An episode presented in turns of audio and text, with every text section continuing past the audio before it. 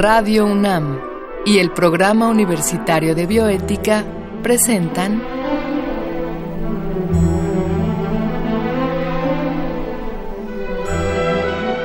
El Árbol de las Ideas.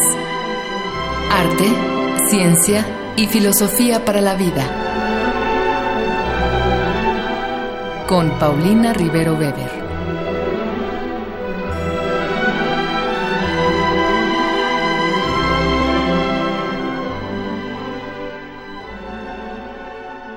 Muy buenas tardes a todos los radioescuchas. Yo soy Paulina Rivero Weber, doctora en filosofía de esta universidad y directora del programa universitario de bioética. Nos da mucho gusto que nos acompañen en esta emisión de El Árbol de las Ideas que transmitimos para ustedes. En esta ocasión contamos con la presencia del doctor Jorge Linares Salgado, director de la Facultad de Filosofía y Letras, para hablar de la ética de la Tierra y de su creador, Aldo Leopold. Pero antes escucharemos esta breve cápsula preparada por el Programa Universitario de Bioética para ustedes. Si la Tierra pudiera hablar, ¿qué contaría? ¿Cuáles serían las cúspides históricas vistas desde los ojos de barro de la Tierra oscura? ¿Cuáles sus crisis, sus imperios? ¿Cuáles las épicas batallas de la naturaleza? ¿Quiénes sus ganadores y perdedores, conquistados y conquistadores. La historia de la Tierra sería otra. Sus eventos serían mil veces más complejos y maravillosos. La historia humana nos parecería ridícula frente a la del planeta, sus millones de años y sus epopeyas estratificadas entre capas de roca y tierra. Hoy en día, la relación de los seres humanos con la naturaleza es completamente antropocéntrica. El ser humano se coloca a sí mismo en el centro del entramado de la vida y devalúa todo lo que no es humano. Desafortunadamente, ahora los ecosistemas han sido devastados y las consecuencias las viviremos todas las poblaciones del planeta por igual. Ante ese panorama, el ecólogo norteamericano Aldo Leopold comenzó a luchar por lo que él llamó la ética de la tierra. Enardecidamente insistió en la necesidad de una ética que se ocupara de la relación del hombre con la tierra, los animales y las plantas. Además, Leopold criticó el hecho de que la tierra fuera tratada como propiedad. Nuestra relación con ella es estrictamente económica y conlleva muchos privilegios, pero ninguna obligación. Para Aldo Leopold, el medio ambiente es un ser independiente con derechos propios. Su obra es una invitación a repensar nuestra relación con el planeta. De cambiar a esta perspectiva, se haría audible la voz de la Tierra y podríamos escuchar su historia. En palabras de Leopold. La evolución de una ética de la Tierra es un proceso tanto intelectual como emocional. La conservación está cimentada sobre buenas intenciones que han probado ser inútiles o incluso peligrosas porque están desprovistas de una comprensión crítica de la tierra o de su uso económico.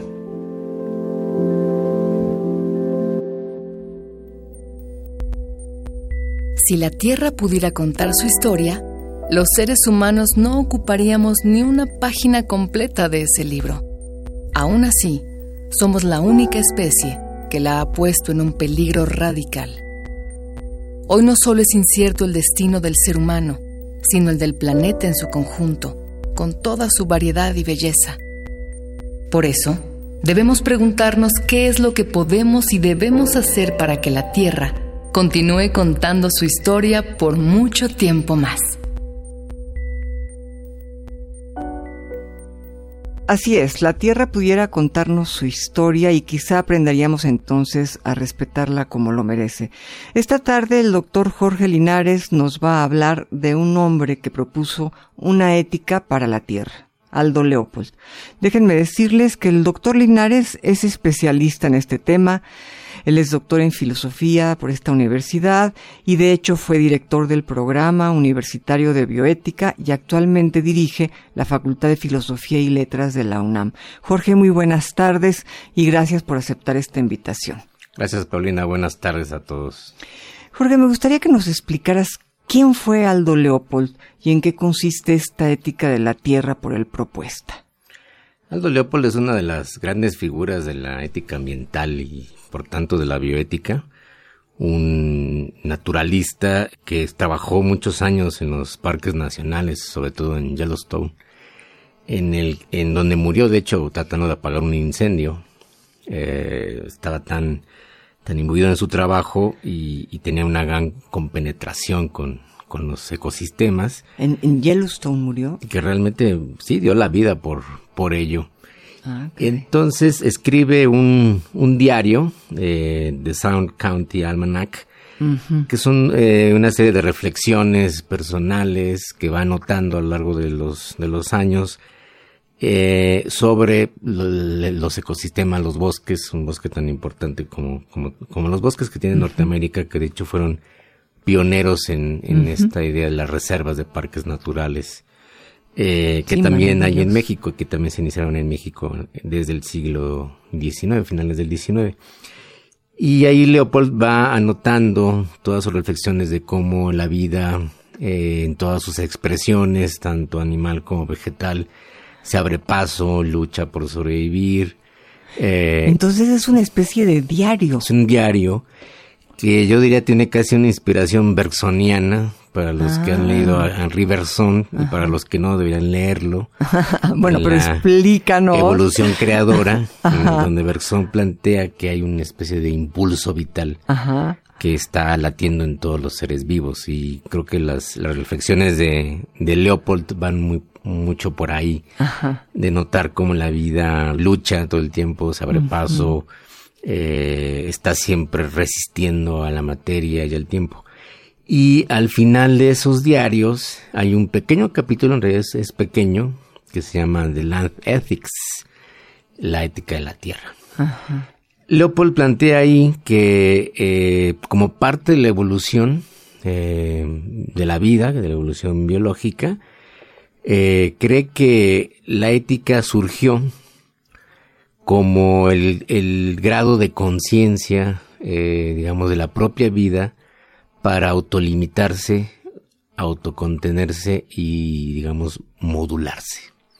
Ajá, de, la, de la propia de vida. La propia vida. De la propia vida, no de la vida del ser humano. Sobre todo en, el, en el siglo XIX y también principios del XX, que es la época en donde realmente es más su época, hay esta idea de la vida como un, como un impulso incontenible. Ajá. Tú que conoces muy bien la obra de Nietzsche. De Nietzsche es lo que pensé. Pues ahí por ahí va, una Fuerza brutal, una fuerza brutal que está llena de exuberancia de energía. También eso están pensados como Freud. Claro. Cuando habla los impulsos, ¿no? Este, por ejemplo, sexuales. Claro. O los impulsos tanáticos y eróticos al mismo tiempo son igualmente descontrolados. Y entonces, eh, Aldo Leopold piensa que la vida también tiene una capacidad de autocontenerse y que eso sería el sentido ético. Que la vida llega a un nivel de desarrollo en el que tiene no solo que organizarse, sino moderarse, contenerse. Y entonces él estaría, digamos, de acuerdo en que podríamos encontrar antecedentes, por así llamarlos, de la moral en otros seres. Sin duda. Sí, de hecho, es eh, la otra vez que hablábamos en el seminario de esto, sería un, evolucionista de la ética también, o una teoría evolucionista de la ética, porque, bueno, claro, piensa que los seres humanos serían esa conciencia de la vida, o aquellos seres que tienen la capacidad reflexiva, en que la propia vida se va poniendo límites, se va poniendo, eh, digamos, unas contenciones para evitar ese desbordamiento de energía. Claro. Porque por un lado, eh, si uno ve la historia de la humanidad, sobre todo la historia moderna, podríamos los humanos no han tenido contención. Claro. sí, pareciera que la hemos perdido más bien, ¿no? Eso es. Y que creemos que el planeta es infinito y que los recursos son abundantísimos y que la naturaleza es capaz de regenerarse todo el tiempo. Se, habla de esta resiliencia, ¿no? Como si eh, pudiéramos hacer lo que fuera y se recuperara y pues no es así, ¿no? no es así. Este, Esa era una visión antigua, pero hoy sabemos muy claramente que hay unos límites biofísicos, que el planeta es finito, que los recursos se acaban, que un bosque que se destruye no se regenera fácilmente, que si tú terminas con, con una zona marina este, como ha sucedido cerca del Golfo de México, donde ha habido derrames de petróleo, pues no se puede recuperar la vida ahí. Y entonces Leopold plantea que, que la vida ha desarrollado una estrategia de autocontención, y eso es lo que él entiende como el sentido ético, que le toca a los seres humanos desarrollar y lograr, eh, digamos, ser conscientes plenamente de ello. Y, reflexiona que pues no estamos muy conscientes todavía de esa misión, por decirlo así, que finalmente es una característica propia de los seres humanos. Qué interesante, qué interesante. Vamos a escuchar una breve reflexión sobre esto que nos estás diciendo, sobre esto que nos estás platicando eh, en cuanto a las alteraciones del medio ambiente. Y regresamos con el doctor Jorge Linares. Lagos, ríos, mares, bosques, selvas y montes. Animales grandes, pequeños, medianos y pigmeos. Nuestra especie, el Homo sapiens, ha colonizado prácticamente todos los ecosistemas, así como a los seres que viven en ellos. Gracias a nuestras adaptaciones biológicas y culturales, los humanos nos hemos apropiado de casi todos los ecosistemas terrestres. La tecnología nos ha ayudado en gran medida. A diferencia de todos los demás seres vivos, los humanos hemos modificado nuestro entorno de manera acelerada y continua. El objetivo, obtener más espacio y más recursos. Desafortunadamente, alterar las condiciones del medio y el comportamiento de otros seres vivos ha ocasionado el desplazamiento de muchos organismos. Esto nos ha llevado a una crisis ecológica que ha comenzado a amenazar con alterar drásticamente el planeta. Las especies en peligro de extinción son muchas, y de no lograr revertir este proceso, estaríamos acabando en una fracción de segundo con algo que a la Tierra le tomó siglos realizar. Sin embargo, todavía hay tiempo de salvar nuestro único hogar, el maravilloso planeta azul. Juntos lo podemos lograr. Y lo podremos lograr, Jorge. ¿Crees que la situación en nuestro planeta encuentre una salida positiva o cómo te imaginas tú el futuro? Digamos, catastróficamente o, o, lo, o lo vamos a lograr. Bueno, yo estoy de buena manera entrenado a pensar catastróficamente. Por, qué? No sé si por, afición y por entrenamiento filosófico, pero eh, desde luego la situación no es nada fácil, eh, se va enredando. Cada día y cada año que pasa que en el que la humanidad no puede resolver los problemas de la crisis ecológica global, lo estamos viendo fenómenos meteorológicos que por un lado son perfectamente normales, como los huracanes, pero que tienen una intensidad cada vez mayor. Mayor, claro. Y esa es la gran diferencia que mucha gente todavía no entiende. Claro. Y, que, eh, y que lo que ocasionan, los, los, los daños que ocasionan son, son considerablemente mayores que, que, lo que eran antes. ¿no? Sí, y esto va a ir creciendo. Entonces, eh, cada, como decía, cada día y cada año que pasa que no resolvemos, eh, se va complicando el problema. Desde luego podemos llegar a un punto de, de extrema complicación. Pues no sabemos si estamos en ese punto, pero, pero sí sabemos que el ritmo de desarrollo, de consumo eh, y de contaminación aceleran todos estos procesos. Entonces, eh, cada día es más difícil. Digamos, si pudiéramos darle algún consejo a nuestros radioescuchas, Em, me imagino que no solamente el un día sin coche o cosas así que son realmente demasiado breves como para sanear un, problema, ¿no? Tengo entendido que la cuestión de la, del ganado vacuno tiene una fuerte responsabilidad en torno a la contaminación, ¿no? Este, global, digamos, ¿no? Entonces, si pudiéramos dar algún consejo a los radioescuchas o alguna, alguna orientación sobre qué pueden hacer, qué podemos hacer cada uno de nosotros para ayudar un poco al planeta, ¿tú qué, tú qué nos aconsejarías? Es que hay como em, dos trayectorias de acciones. Una, desde luego, es la acción individual, Mucha gente toma conciencia y si logra cambiar sus hábitos de consumo y deja de utilizar productos contaminantes, ¿no? Simplemente con dejar de usar plásticos o dejar de consumir carne, como una opción individual, sin duda que se contribuye a una mejora. Pero no es suficiente, porque tendría que ser muchísima gente la que dejara, la que cambiara sus hábitos de vida para que las cosas tuvieran un efecto este visible digamos. ajá, realmente un alcance considerable. Y por el otro lado también se ha planteado y es siempre es necesario porque también así funcionamos en las sociedades humanas se requieren normas no normativas reglas mucho más claras y cambios en el modo de producción. Por ejemplo si Si no es posible que todo el mundo por, voluntariamente deje de utilizar plásticos, pues la solución es dejar de producirlos. Exactamente. Y sustituirlos con otra cosa. Exactamente, que es un poco lo mismo con la carne, ¿no? Si no podemos convencer a la gente de que la contaminación por la industria cárnica es tremenda, una política alimentaria que... Que, cambia radicalmente. Ahora, eso suele ser...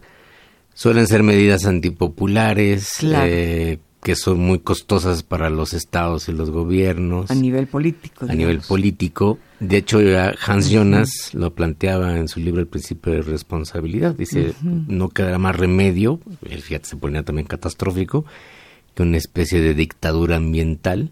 Dictadura ambiental. Que pase por encima de los derechos individuales muy que a los que estamos muy acostumbrados en el mundo occidental liberal y que imponga por necesidad restricciones en el consumo y cambios en la forma de producir, pero eso también es muy difícil de lograr, porque generaría una reacción inmediata de mucha gente que simplemente por la imposición se rebelaría y no entendería cuáles serían las razones, aun aunque hubiera suficientes razones. Entonces, claro. se requieren los dos caminos, la acción individual que va ganando digamos, adeptos y que tiene, puede tener un alcance muy, muy importante.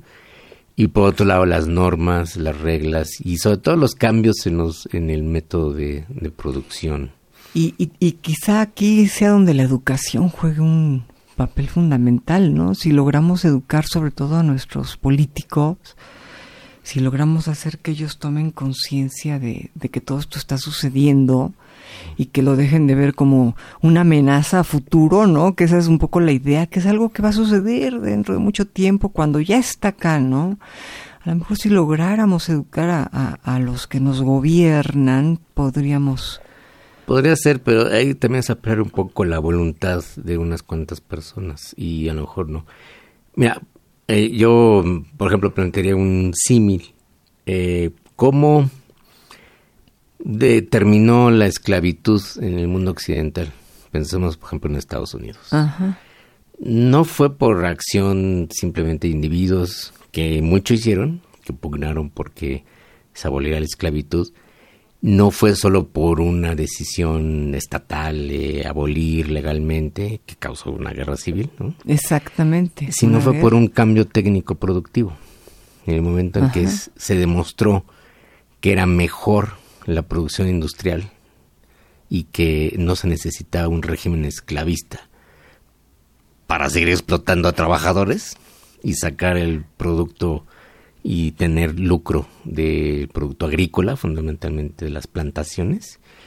Esto fue el motivo de la guerra civil. El verdadero motivo. Estamos muy acostumbrados a que nos cuenten la historia de los, los buenos y los malos, pero realmente... realmente fue un cambio tecnológico productivo lo que permitió, digamos, y lo que logró imponer una transformación eh, social, política, ética, eh, fundamental en la historia de Estados Unidos y en la historia de la humanidad, que fue abolir la esclavitud. Algo similar tendría que pasar. ¿Y cuál sería ese cambio en cuanto a la cuestión ecológica, no? Que aprendiéramos que podemos producir y todos los medios de la vida que necesitamos para una población enorme con métodos sustentables. Claro.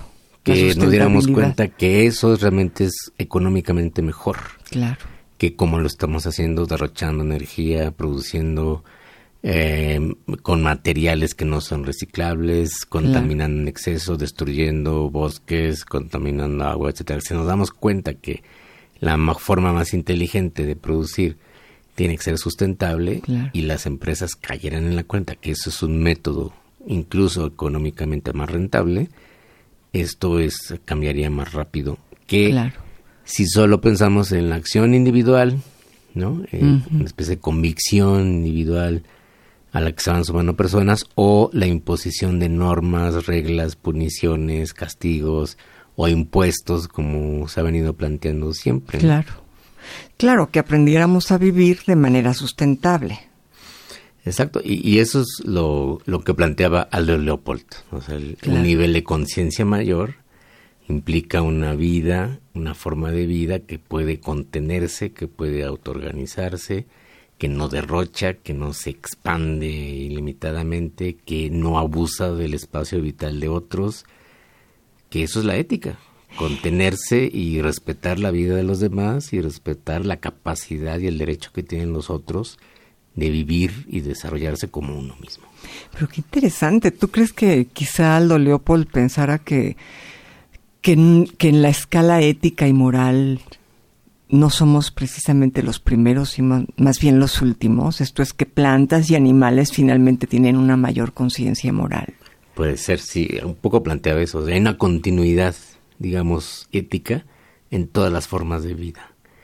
Y los humanos parece que somos los más eh, sobrepasados, por decirlo así, ¿no? Como decimos en, en México, nos pasamos la raya, ¿no? todo el tiempo. Y esta civilización occidental, tecnológica, moderna, pues se ha sobrepasado en todo. O sea, ha invadido espacio, ha quitado recursos a las demás especies. Esto es un asunto de, de justicia ambiental, como planteó un, colega nuestro, Jorge Richman. Claro. Y la justicia ambiental sería eso, dejarle el espacio y los recursos a las demás especies porque nos hemos abusado, nos hemos agandallado literalmente espacio y recursos de, que le pertenecen al resto de los seres vivos. Hemos puesto barreras en sus rutas migratorias, tanto en el mar como en las selvas, como en los desiertos, hemos entorpecido la vida de todos los animales y, y hemos acabado con muchos ecosistemas. Exactamente. Y eso a la larga pues nos, nos perjudica a nosotros porque dependemos de todos los ecosistemas. Claro. Sí, somos un hilo más en el inmenso pañuelo. Fíjate, vamos a escuchar ahora un sondeo acerca de qué actividades cotidianas la gente realiza para reducir el impacto del medio ambiente. A ver qué, qué encontramos, ¿no? ¿Qué acciones hago yo para cuidar el medio ambiente? Pues mira, tengo un hijo de 6 años y en la escuela les enseñan mucho la cuestión ecológica. Lavarte los dientes, ya sabes, con tu vasito con agua. ¿Qué otra cosa hacemos? La basura, ya la estamos separando. Por supuesto que desde muy chiquito le enseñamos a no tirar la basura en la calle. Eso es bien importante porque las lluvias crean más contaminación, bueno, crean tráfico, más contaminación, en fin. No tenemos carro, entonces, por lo general, caminamos, caminamos, caminamos. Este, ¿Qué otras medidas eh, ocupamos? Em, tratamos de comprar pues cosas que no dañen el ambiente. Hay cosas que inevitablemente no se pueden dejar de comprar, pero tratamos de que sean lo menos dañinas posibles al, al ambiente. Acciones a propósito para cuidar el medio ambiente, no. Pero a lo largo de mi vida me enseñaron a tener una vida responsable, al menos en el desecho de basura, no tirar basura en la calle, esas cosas. Pero me parece que son conductas normales que deberíamos tener todos y no conductas extraordinarias que vayas resaltando por la vida. Yo no tiro basura, yo no desperdicio el agua. Más bien son cosas que deberíamos tener como cotidianas. ¿Qué acciones llevo a cabo en mi vida cotidiana para cuidar el medio ambiente? Bueno, hago lo posible por separar la basura, aunque en muchas ocasiones me he dado cuenta de que es algo fútil porque el basurero siempre las termina revolviendo al final y cree que no nos damos cuenta, pero bueno. la separación del PET también me parece importante, sobre todo ahora que vi que hay un grupo de chicos que construyen viviendas a partir de botellas de PET, entonces eso también me parece importante. Y hago lo posible para movilizarme lo más que puedo sin utilizar transporte particular. Soy fan de moverme a donde pueda, siempre a través del transporte público o caminando. Trato de separar mi basura con constancia, eh, trato de no consumir tantas cosas, comida chatarra y demás. Eh, no fumo, no conduzco, no tengo automóvil. Mm, ¿Qué más? Ah, el agua también. Me pongo un poco histérica cuando tiran el agua. Eso me, me preocupa mucho. Pues fíjate que interesante, Jorge. Yo creo que, que todas estas reflexiones, ojalá nuestros radioescuchas las tomen muy en serio porque finalmente pues se trata de aprender, ¿verdad? Se trata de aprender a, a, a salir adelante como, como habitantes que somos de un planeta, ¿no? Este, yo quiero agradecerte tu presencia, Jorge. Es, ha sido una charla muy interesante y pues a nombre del, del programa Universitario de Bioética que tú fundaste, eh, queremos darte las gracias por, por haber estado con nosotros. muy al contrario, yo te agradezco mucho esta oportunidad y esperemos que haya otras tantas para platicar otros temas. Con muchísimo muy gusto. importantes en la bioética. Y la próxima semana eh, los esperamos para charlar sobre eutanasia con una mujer que desde mi perspectiva ya es un referente indispensable para hablar de este tema, la doctora Asunción Álvarez. Eh, los esperamos, como ustedes saben, el próximo miércoles. Por último, queremos agradecer la producción de Marco Lupián, así como con Susana Trejo en controles técnicos y la voz de Gisela Ramírez. Agradecemos también la participación en el guion de Andrea Romaní, Janik Rojas, Andrea González y Ángeles Cancino. Se despide de ustedes a nombre de todo el programa universitario de bioética, una servidora, Paulina Rivero Weber.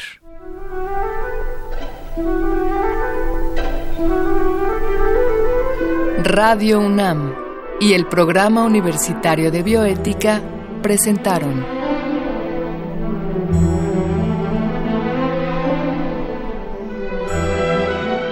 El Árbol de las Ideas.